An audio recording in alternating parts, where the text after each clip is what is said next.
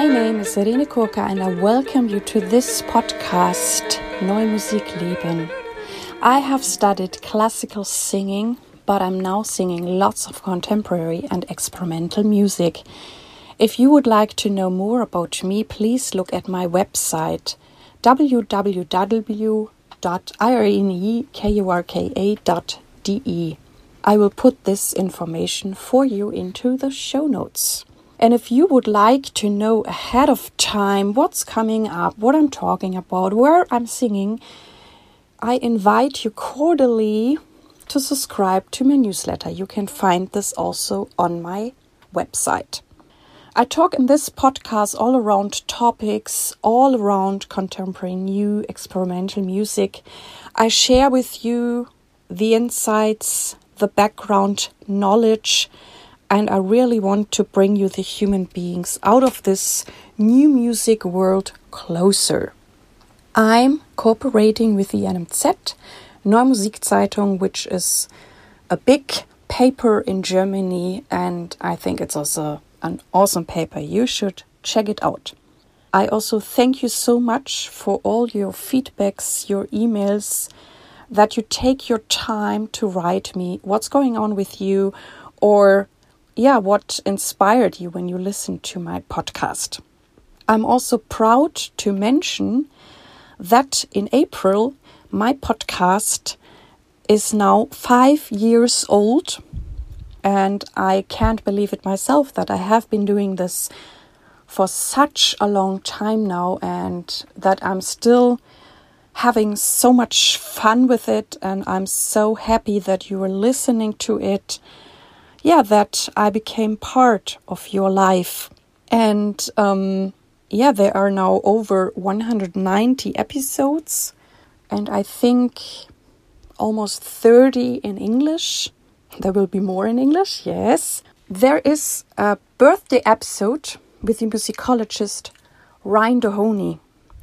He is a professor at Northwestern University. He's an amazing musicologist and author. You should really check him out. And it was such an honor and pleasure for me that he has interviewed me in this birthday episode. And yeah, I think he asks very interesting questions. It's a very interesting talk. But I guess all of you who know Ryan know that, yeah, he has um, a different and I find a very interesting and deep approach to music and people and musicians and friendship. In today's podcast, I talk with the amazing singer and composer Agata Zubel from Poland. And yeah, she's really, really amazing. So you should also check out her website, her music and she will have a premiere at Wittener Tage for Neue Kammermusik in Germany, which is one of the yeah, oldest and biggest new music festivals that is cooperating with um, WDR, WDR 3, with the artistic director Patrick Hahn. And on the weekend, 21st to 23rd of April, there are so many great concerts in Witten, you should really check it out. We will also put this link into the show notes.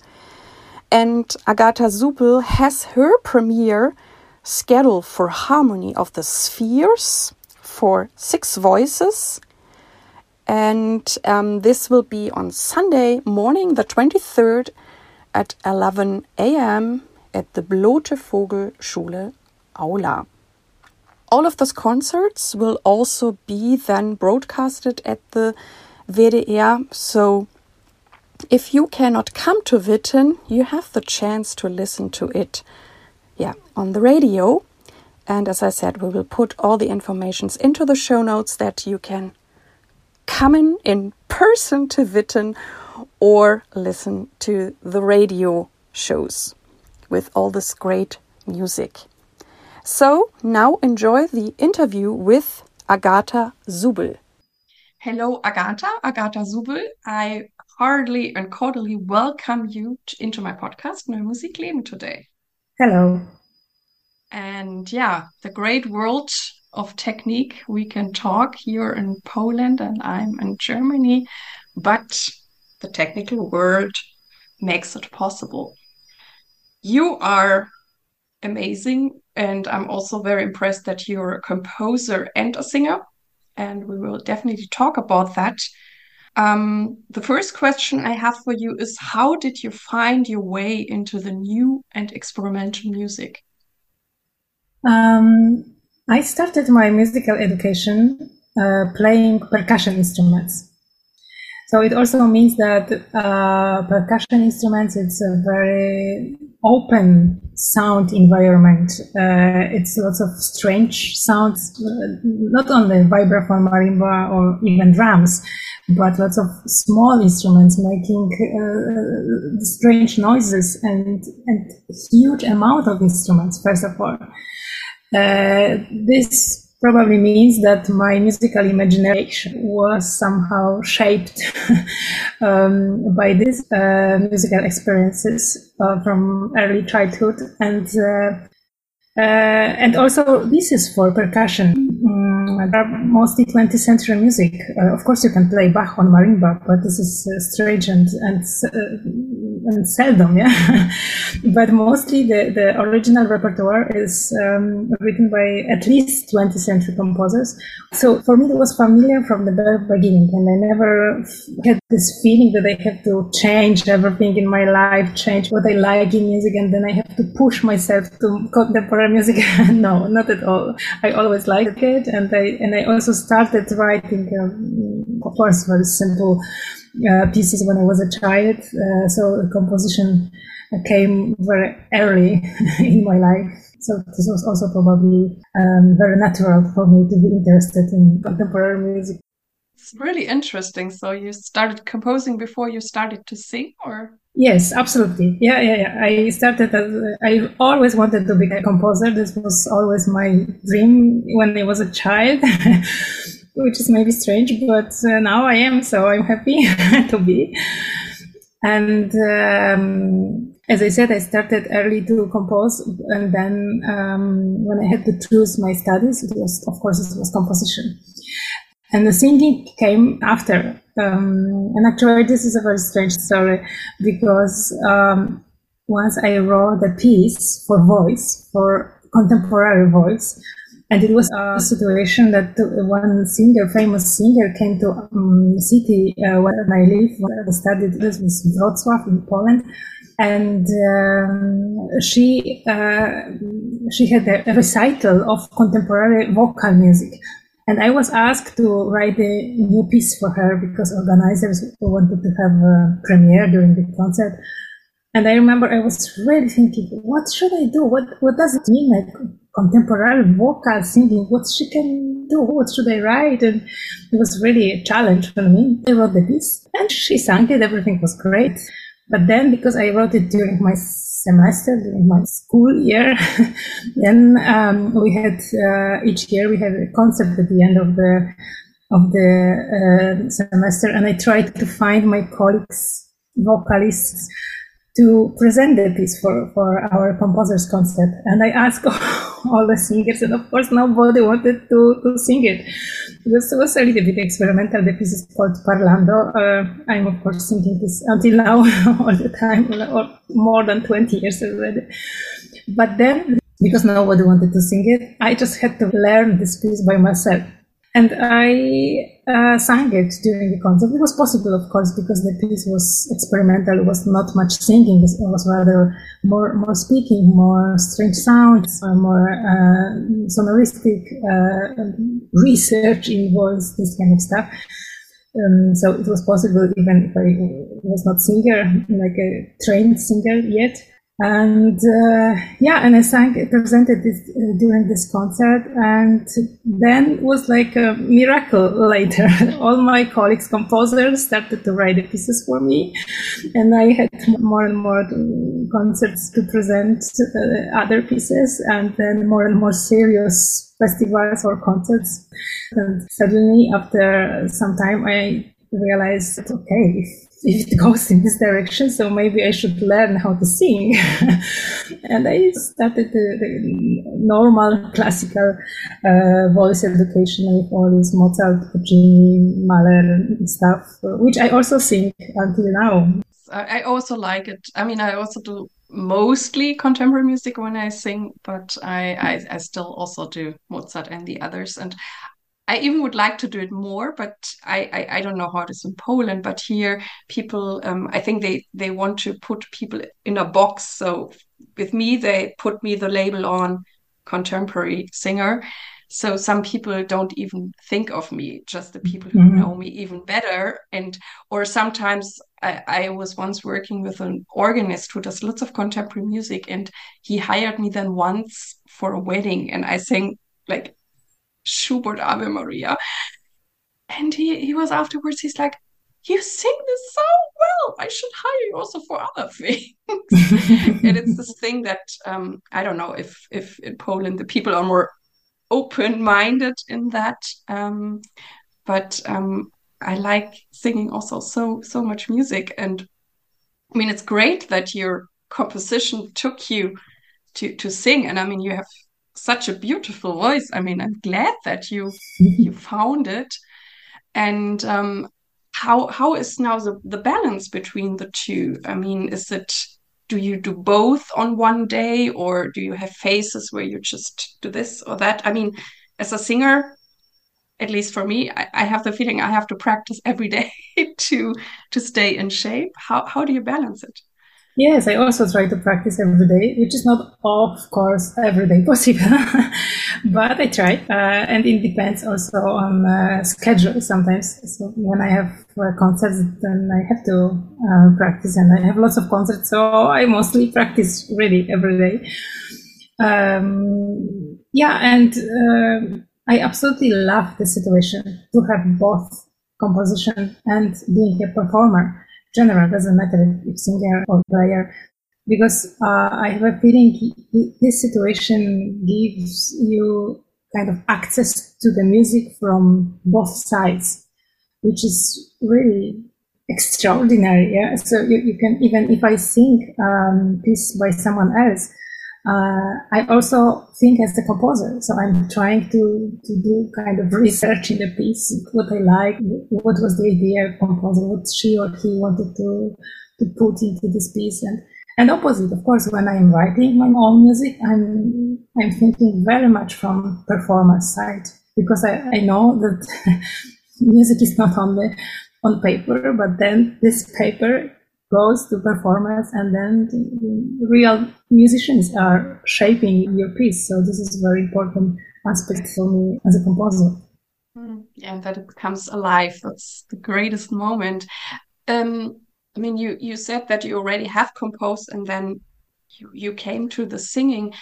Did it help you then with all the, also the classical training to to to write for voice, or did it make it more difficult? Because I often hear from composers. I mean for some it's so natural to write for voice and for some it's really challenging or there are even some composers who don't want to write for voice because they say there's so much cliche about it.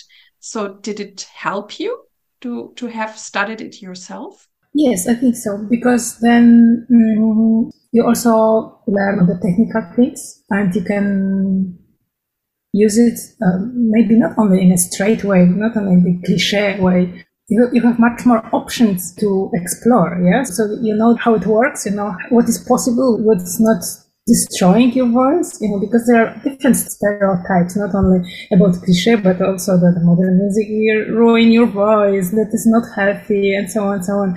Um, I don't know, I'm singing more than 20 years already, this kind of stuff, and sometimes very heavy stuff and I'm still singing and still singing Mahler uh, at the same time. Uh, so I don't know if singing Wagner four hours opera is not at least so heavy as one piece of contemporary music. So, so just singing is really heavy. It's like a physical work. Yeah? so you really have to put lots of effort. You really have to push somehow your organism to, to work. and this is really heavy work. Of course, we don't see it during the concert. I mean, we as, a, as an audience, but yes, singers are working hard. This is, this is definitely the, the truth. And, um, choosing then your own aesthetic or your own style or your own um, vision for voice in music then it's another story. Then you have to really do this research and explore. And uh, I prefer to explore and do this research on myself. I mean, then I don't ruin nobody's else voice. I can ruin my own. But until now, it never happened. So I, I think it's everything. Uh, when you have a technique and when you learn how to sing classically, then I feel you are safe even to do strange things it's um, so interesting because I'm now interviewing so many singers and how different some approaches are and how also the similar similarities. And um, the thing is how my podcast actually, um, yeah, got founded by me was that I started to write a book which was called um, New Music Doesn't Destroy My Voice. I translated it into English. So you touched the point that also um, worked in my brain because sometimes people came up to me after a concert and like, Miss Kurka, doesn't this hurt your voice? And so I also started thinking about it. And for me, as more as I thought about it and and observed me, I found more and more proof. No, it's exactly the opposite because I think we're i mean in the best case we're so aware what we do and i also got into new music where I had the feeling I didn't have that many role models like there now, or there weren't not as many teachers around like at university who teach contemporary singing. It has changed now. We have now great people teaching all over. But for me, that didn't exist back then. So for me, it was also like you say, this experimental trial and error, or I tried it out as long as until I found the way that it really felt in my body. And I also like them this the switching to whatever and Handel aria. And then I'm like, this is going so easy because I think for me it's now though that I um, make all my um, possibilities bigger. That's how it feels to me. And um, we have this colleague, I'm sure you know her too, Sara Maria Sun. She was also on the uh, on on this podcast, and she said that once there was like a um, a, a summit or something about vocal health in Dresden. And there were doctors, and they said, and they looked whatever in the throats of I don't know how many singers, and they found the most when when the voice was heard or had nods with classical opera singers. And so she thought about that and she said, okay, there are much more of them. We are less. Um, so I don't know how many contemporary singers they have also looked into the throat. But she also thinks that as an opera singer, you use your voice basically in the same way all the time. And you could get tense or it's like one-sided movement. And when you do the the thing we do, you challenge yourself so differently. So in a way you cannot be tight or stiff in one spot because the next piece already asked for something else. And I found that also a very great idea to look at it. And um, so, what is what is your say on this, or when people want to work with you? I mean, you you teach. What is your approach on singing new music, and why why doesn't it hurt your voice? This is everything true what you said. I mean, uh, the most important thing for me is that you are singing not only with voice, you are singing, of course, with all your body, but also with all your mind, all your imagination. And uh, so singing lots of repertoire from different centuries, from different aesthetics, from different uh, styles, just, you know, makes your imaginary bigger, yeah? And, uh, and then you have really, um, how to say it, uh, more to say through music. Yeah, if you you as a person are more more rich in different experiences. So not only voice, uh, of course, voice is our instrument, voice is our um, our tool, our um, our main um, communicator. Yeah, but this is only tool, and behind is a huge work of everything what we want to say using these tools.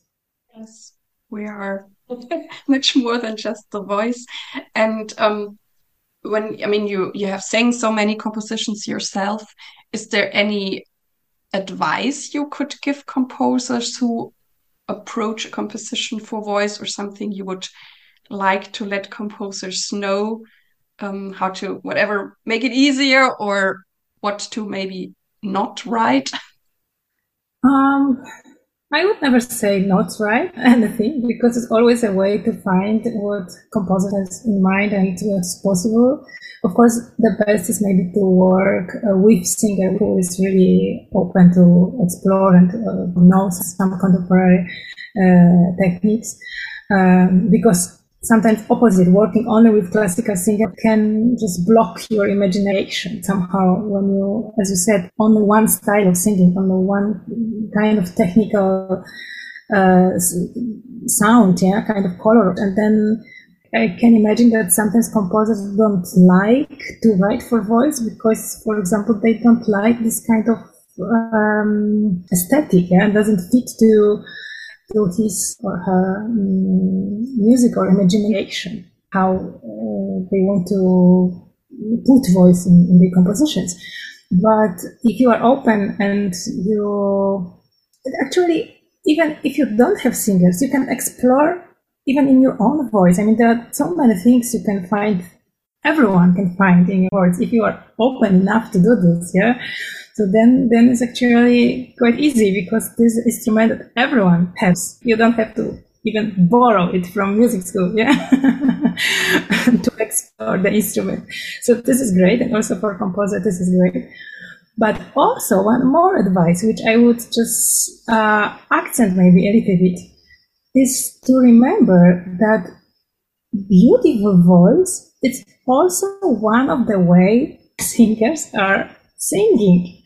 It's not only that contemporary music is only to explore, only to make strange sound, only to, you know, all this ugly uh, scratching um, distortions.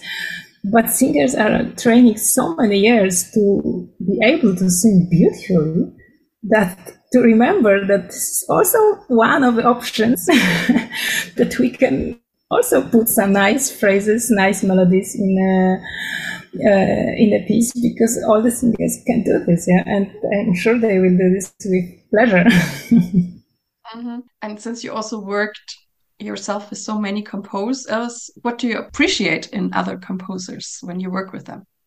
especially the variety and that all the pieces are different and the composers are looking for completely different things and different than myself I like to sing other pieces because I would never write the piece like that, for example, because this is something else. And uh, but I like to, to sing it. I like to explore this kind of thing in, in my voice.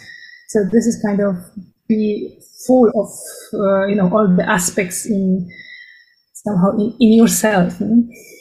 And I know that you're also teaching at the University of Wrocław. And what are you teaching there? And how I teach composition. I teach composition, not not voice, because um, I'm not uh, often in the city. I, I, have lots of concerts and I travel a lot, so teaching singing would be not possible to. Uh, to have uh, not so systematical lessons, but for composition, it's uh, of course it's possible. Um, and I teach already 20 years at university. Uh, so yeah, I teach composition and instrumentation.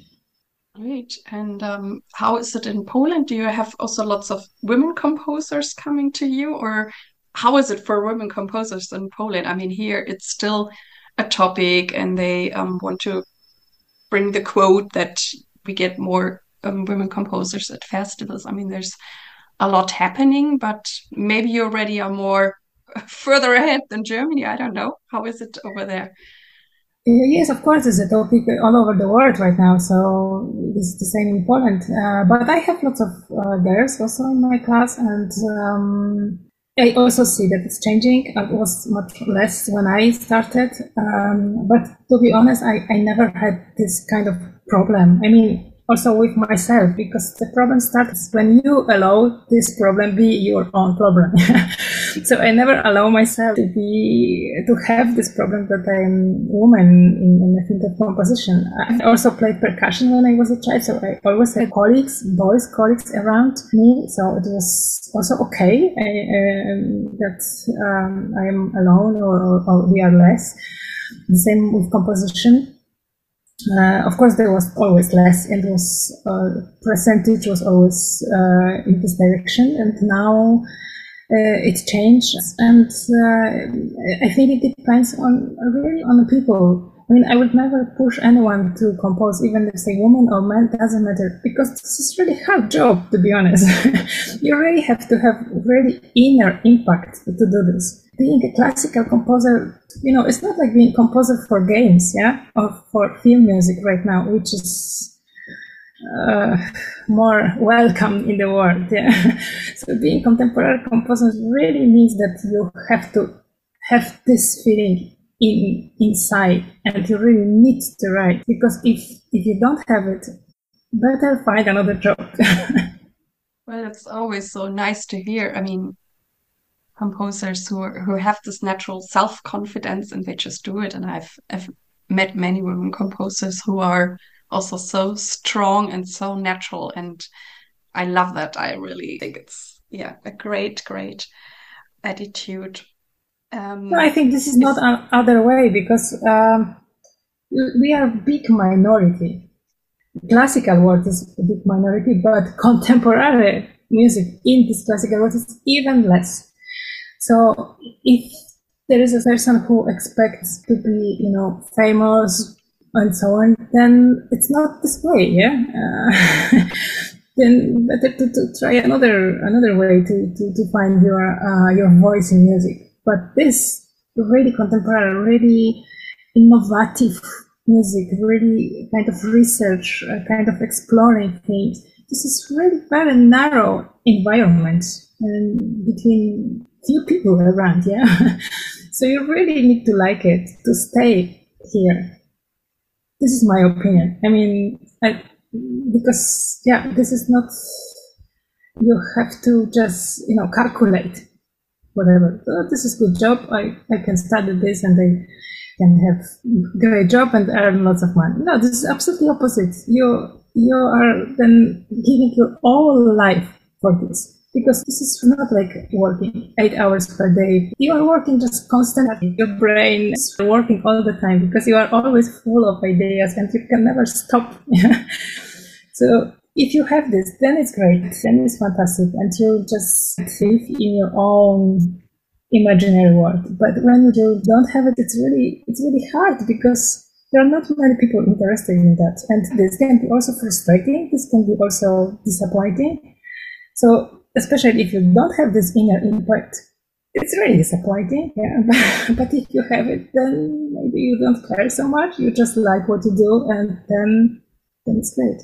It's really inspiring what you say, and um, I can totally feel you with your inner fire, and I, I think that's what all of us keeps us going. And I think that's also something common I find in all all those talks I have that people who end up in contemporary music are usually very very curious and innovative. And and that was also for me i mean i also started out as a classical singer. And i mean i love mozart handel and so on. But there was still this already this um yeah this feeling if i would just sing mozart throughout a year i would be bored. And when i got to know the contemporary music i was more excited. So for me, it's also the the mix of things.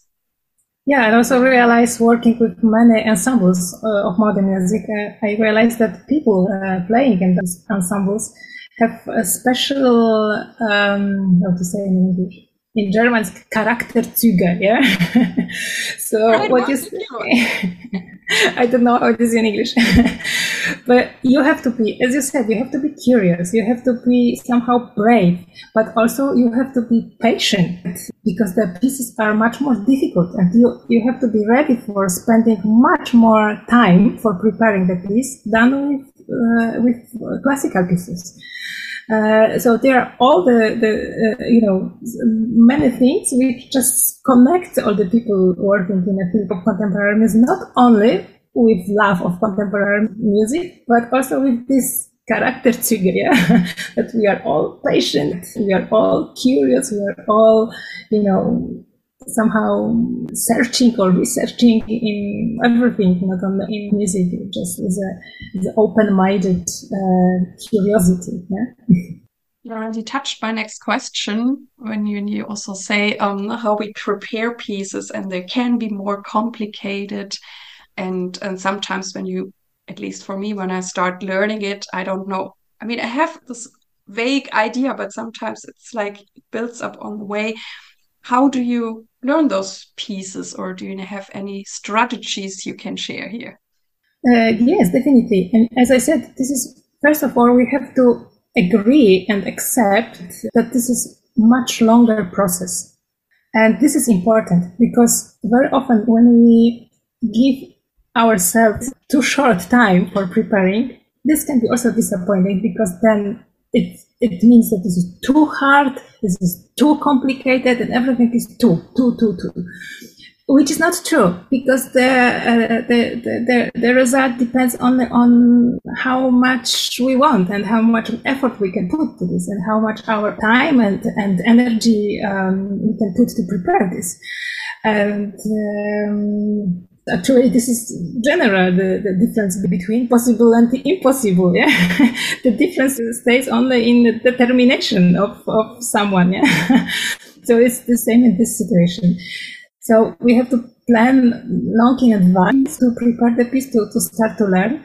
And of course, at the beginning, it's very hard process and sometimes very boring also because it's really complicated. You have to repeat many times. You have to sometimes uh, or very often learn kind of new language of composer. Yeah, because uh, all composers want to find another effect special only only for, for them. And then you have to learn sometimes new notation, new signs, um, do these connections in your brain and so on. So it takes time and this is quite um, hard process and hard time. But then one day, I know after two weeks, maybe after two months, um, it can be really long time. One day it comes, ah, okay, I know, okay, now I have it. But the difference is that this is not the end. This is the beginning. And now, when you learn all these difficult notes, or the pitches, or the rhythms, or the complicated um, coloristic research in your voice, and, and so on, then you you only learn the, the basic notation. Then you have it already in your organism somehow. It's, it's starting to be more and more organic with your body. And then it starts the process of creation. On this base, you learn, you just uh, have next step to think, uh, okay, so what composers want to say using all this, uh, I don't know, strange sounds or beautiful melodies and which voice should I use for this phrase and which for this phrase? We have this um, opportunity that we don't have to be fixed like, like in classical music in one position in a voice, one color of the voice. Uh, actually, opposite. We have to search, we have to explore, we have to look for different voices for different uh, moments, even in one piece. And between pieces, uh, this is sure that we have to uh, change the voice and find completely different colors. And this is also another step and hard work. So we cannot escape from, from this. Yeah. So we have to really put the effort which color or which emotion, uh, which, um, I don't know, some coloristic details or, or, or, nuances we can use, we can add to make the shape uh, as composers like, yes, but also as we like in and this piece and playing this music. This should be also a pleasure for us, I think. uh, yeah, that's important to, to like the piece and to find uh, your own way to the piece and uh, your own, how to say it, maybe your own message, which you can just share using this music. Of course, this is abstract message. you never say something concrete. Music is this world when you don't need words, yeah. But there's lots of emotions. There are lots of also communicating process, yeah, using the sounds. And sometimes there's uh, something which you cannot express with words. You, said so many important things, and I also love it when we get after this hard work, as you said, to lay the base and then you add on layers.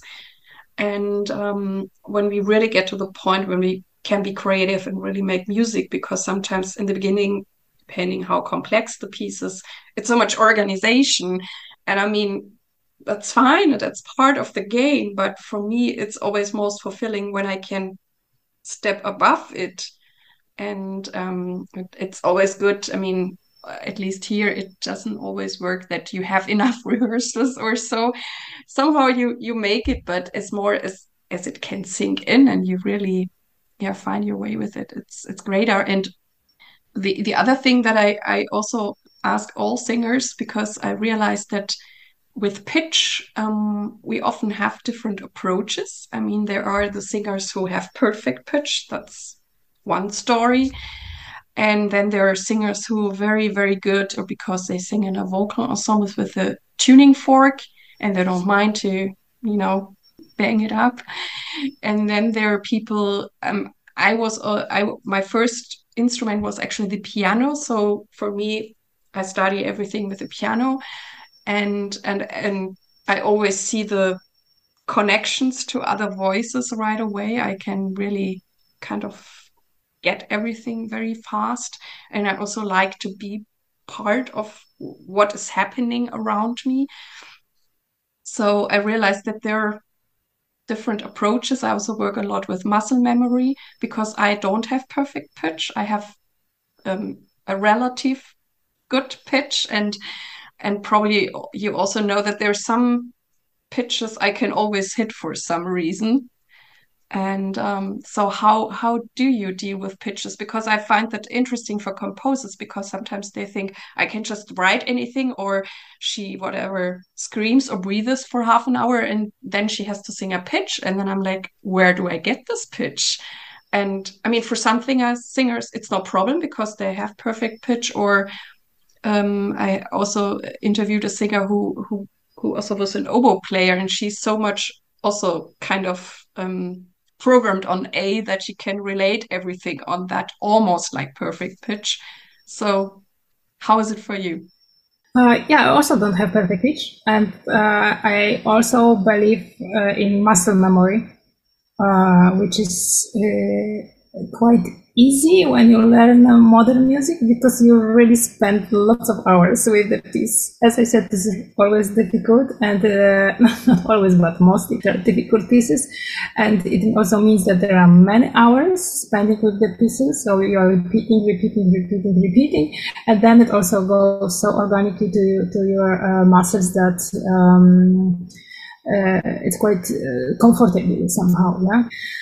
Uh, but of course, uh, the tuning fork or, or kind of electrical tuning fork or whatever, this is everything possible. I, am not scared of, of all these tools uh, because they're not singing instead of us. Yeah, we have to learn the piece anyway. So even if you sometimes help yourself with any tool, it's fine. I mean, why not? Someone has perfect pitch, so they have these tools, but just programmed in their brain. so if we don't have them, we can have external tools, which is also fine. Yeah, great. And um, for me, singers are, or I feel that we're like sports people because we practice every day. And it's also, in my opinion, very important that we stay healthy and in good shape. And um, so, what, how do you keep yourself fit and healthy? I would say sleeping is in the first position So which is not always, of course, possible because I, when I have a deadline as a composer, then I am working like crazy and not sleep at all. But when I am in a uh, in time when I have lots of concerts, then really I try to, to sleep regularly, and this is really important because voice is part of organism. So if you don't have this, you know, relaxed and healthy muscles in your body, then it's not good. very something so proud. I always loved sleeping and also needed to to maintain myself. But I already have met other people as well who sleep very little, and I'm very impressed by that. but everybody is different.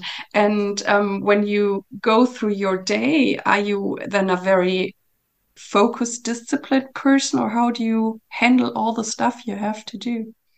Uh, mostly, I, I, mean, like a, a perfect day, to imagine perfect day uh, and free day. Um, uh, I like to compose in the morning or during the day and to sing in the evening.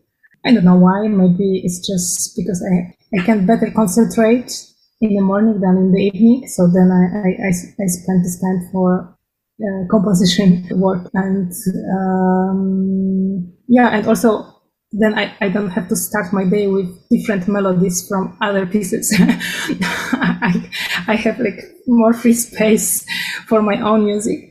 And then in the evening, I can just switch to, to other music and to practice and yeah.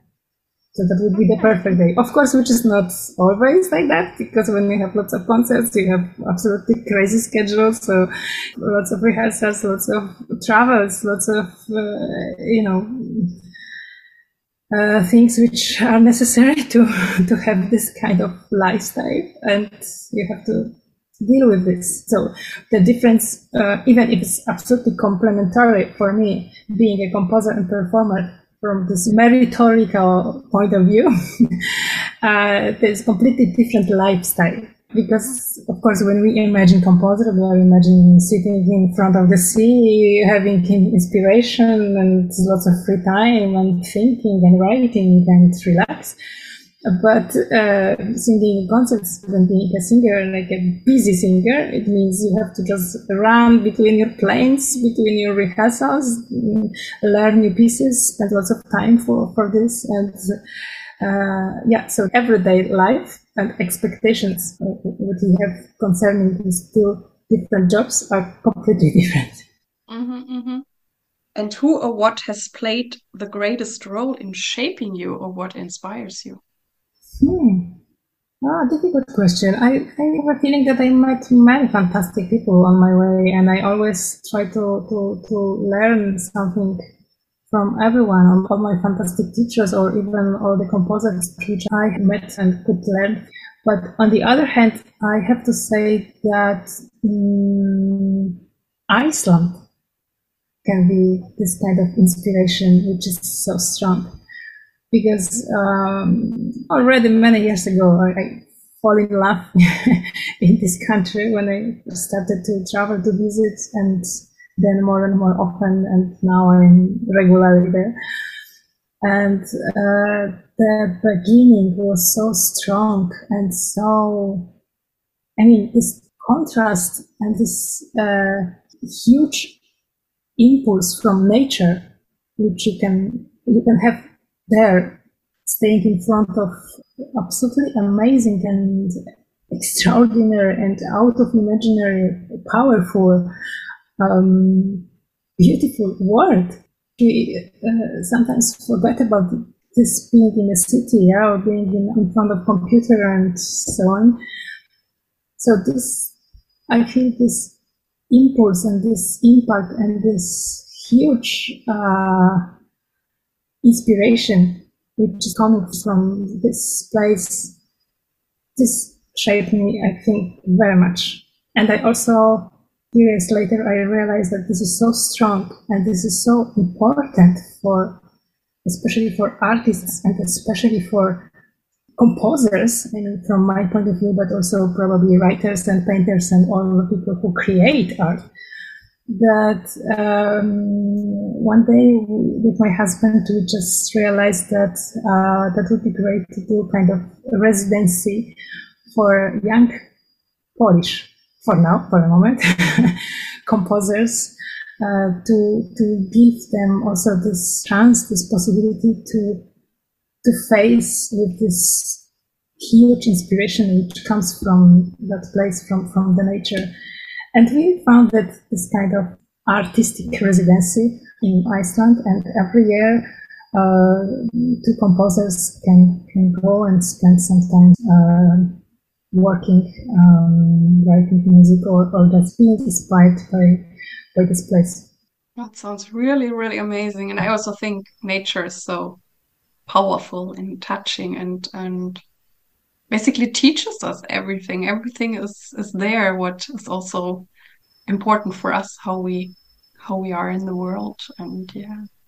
And um, what does success mean for you? Success? I don't know. I never think about this. I mean, I'm doing what I like and I am happy about this. So if there is success with this, then great. but I'm not doing this for, for success. Yeah, I, I, I do this because I, I like it. And as I said to you at the beginning, I just really had this inner strong feeling that somehow I, I, I, have to do this. uh, but yeah, I never did it for success. Well, I mean, it's difficult to say about success in contemporary music. I mean, it's it's so great that everything comes out of you and leads you to the right places like Iceland. Um, I really enjoy talking with you, but we're actually at the last question, and I want to know from you which is a tip which what you would like to give young artists. So probably the most difficult thing now is to find yourself somehow in the world because we are so much uh, we have so many things we are influenced by we have so many i don't know social media so many pictures from television from everywhere so many information um, necessary or not necessary mostly not necessary So life now is about selection, not about choosing. Yeah. So in this house, in this uh, super busy and crazy world, it's really uh, easy to to lost yourself and to to to follow something. For everyone is is thing, which is I think. Um, at least for me, not the perfect way.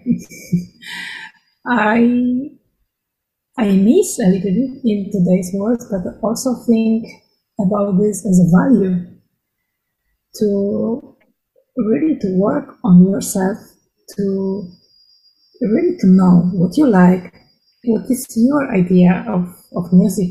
Doesn't matter if this is about composing, about creating or performing also, in performance field is lots of space for your own creation or your own interpretation, your own voice. So this will be probably the the most difficult somehow, but also the most beautiful thing when you are trying because this is this is not about finding it's about looking for this it's about searching it's about continuously searching around what what does it mean for me? Not for someone else. Not because people are doing this or because this is a trendy this season or whatever. No, just just what does it mean for me and why if I really like it or I'm doing this for as you said for success or for other things. This could be nice, but I think this has too short legs yeah, for this kind of thinking. Uh, if you really are looking for this kind of strong inspiration for your whole life, not only for one season, then it's really important to be a little bit out of this noisy world and try to be focused on really your own preferences. And doesn't matter if, if someone else likes it or not, it's important what what you feel about this and, and try to find this answer is not easy easy way. Yeah, that's very, very important. Thank you so much. Well, I really enjoyed talking to you and thank you also for yeah, your great ideas and your openness. And I wish you all the best with whatever you do and plan. And we definitely will put your website onto the show notes if people want to listen more to your music or your singing. And yeah, thank you so much. Thank you. And also good luck to all young composers, singers, and musicians, and also melomans and music lovers. this was the interview from today. I hope that it inspired you. And please send me your emails, send me your feedback, because I love to interact with you. Thank you very much that you tuned in with me today. I really, really hope that you liked it. And please tell your friends and colleagues about this podcast. I thank you very much. I wish you all the best. Live your music, live your life, and see you next time. Yours, Irene.